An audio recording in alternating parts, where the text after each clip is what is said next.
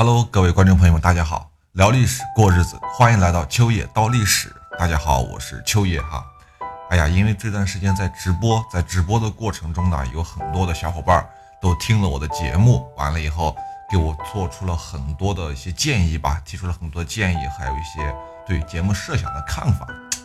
所以我觉得最近非常开心啊！未来的一段时间内，我会在每天晚上六点到七点之间开播，然后一直播到晚上的九点左右结束。哎，那个时候欢迎大家来直播间，咱们一起热闹热闹。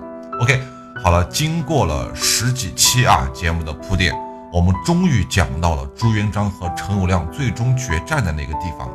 哎，上一期啊，我们说到了一个城池，叫做洪都城。那么大家都在问了，洪都城是哪儿呀？哎，其实就是现在的南昌。陈友谅在这儿经历了他人生中最痛苦的一段时光。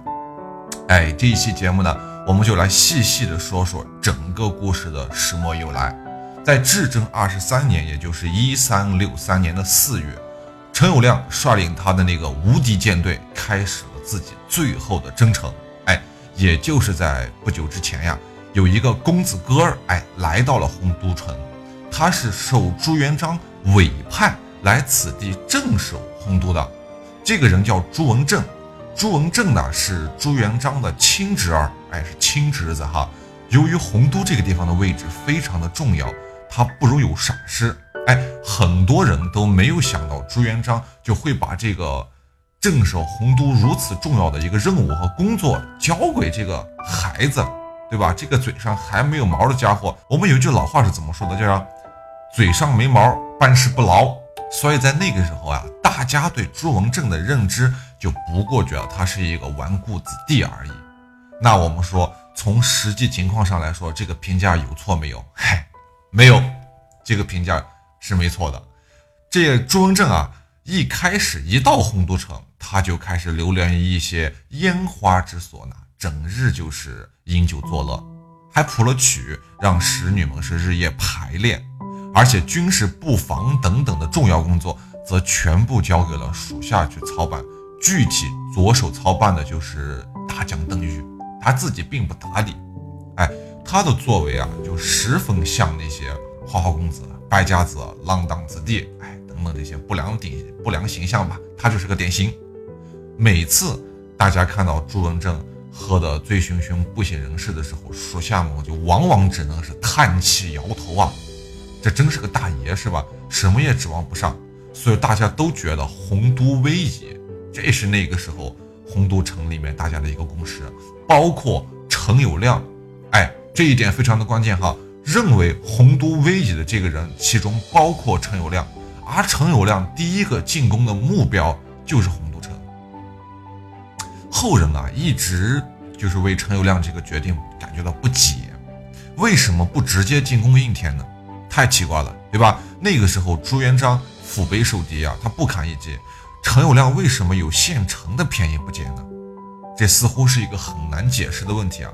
但是咱们按照当年明月先生的理解来说，相信洪都城那个地方，在陈友谅的眼里更重要一点。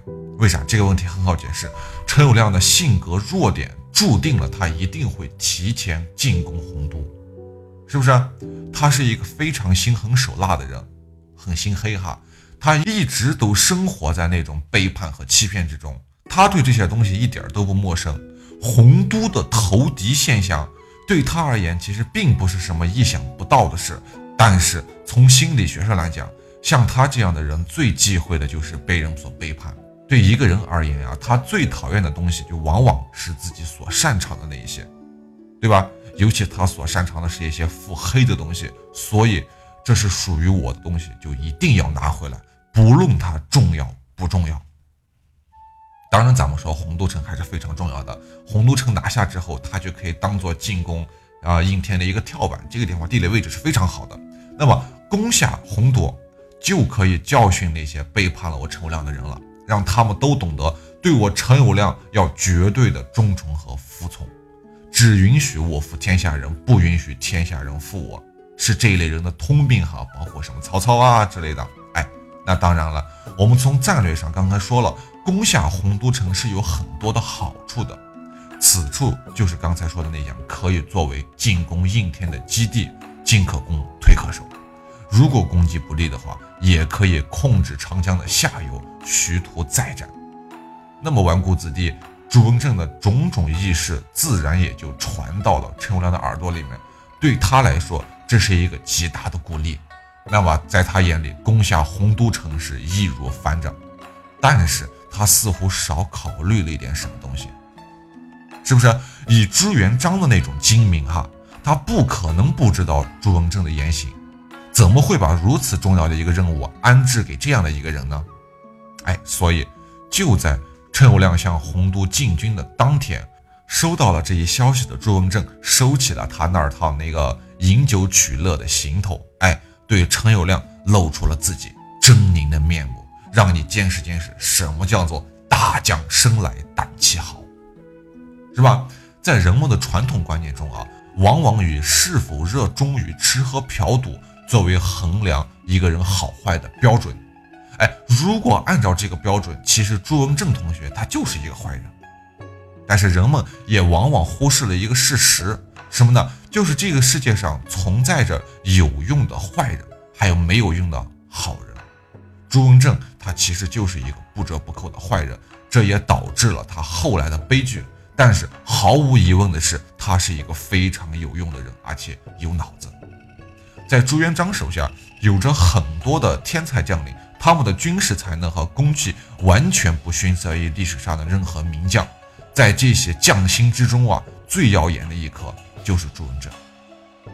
按照军事天赋和功劳，朱文正大致可以排在所有将领那些排名中的第五名。这并不是因为他不够优秀，而是他之前的那四个人是无法超越的。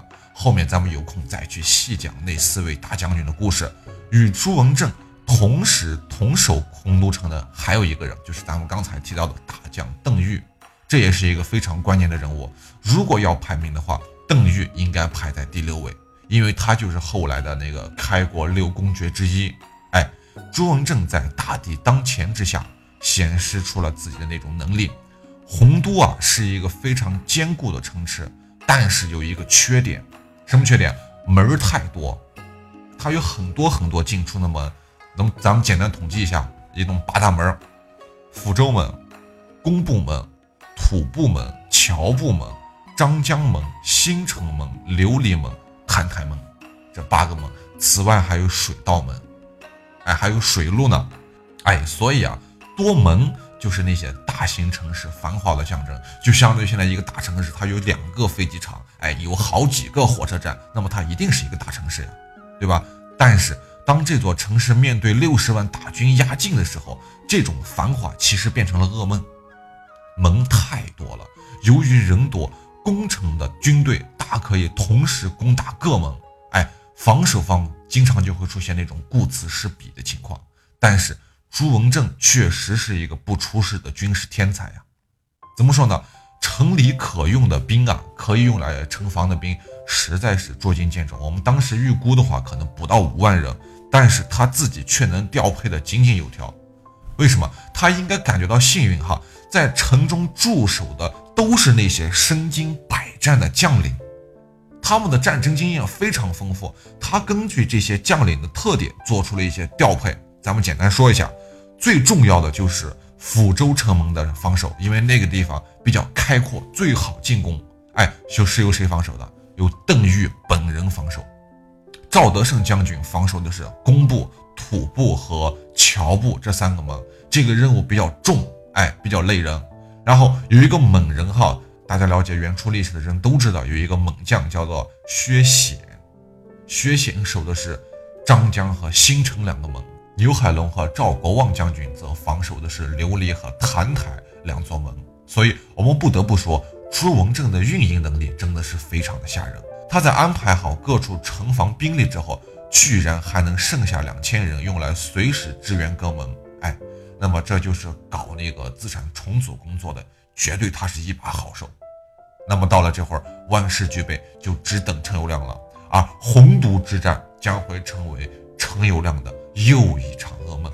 接下来的一段描述啊，我找了非常多的资料，但是没有明朝那些事儿中记载的精彩，所以我就想是，哎呀，我要是个说书先生就好了，是吧？但是无论怎样，我一定会尽力将这一段描述的足够精彩真实。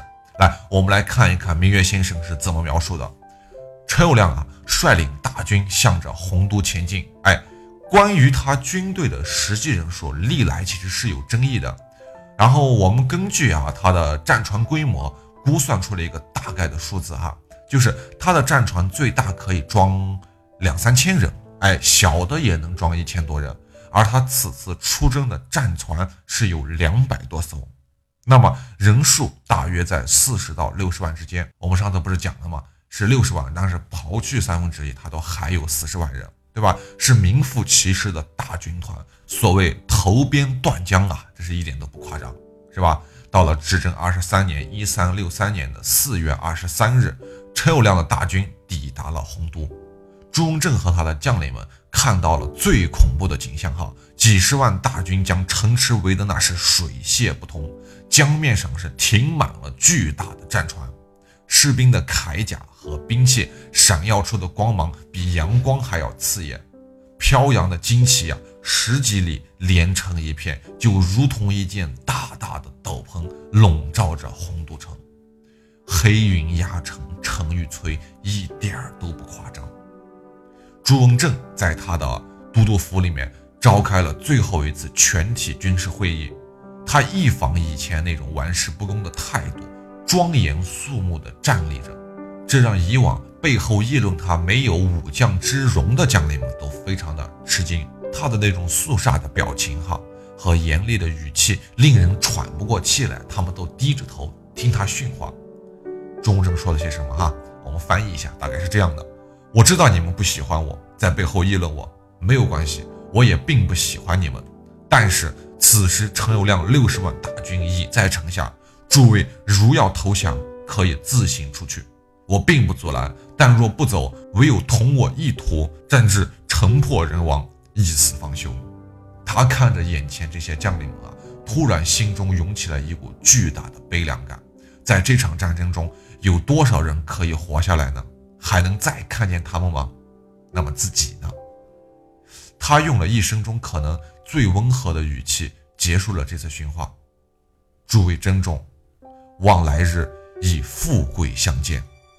将领们听到了这番话，都抬起头来。他们惊讶地发现，朱文正的眼中竟然含着泪水。什么也不用说了，对于这些在刀口上度日的人来说，他们很明白目前的形势。他们不喜欢朱文正，不喜欢他的放荡不羁，但是他们明白。现在他们是真正意义上的战友，他们分别向着自己驻守的城门走去。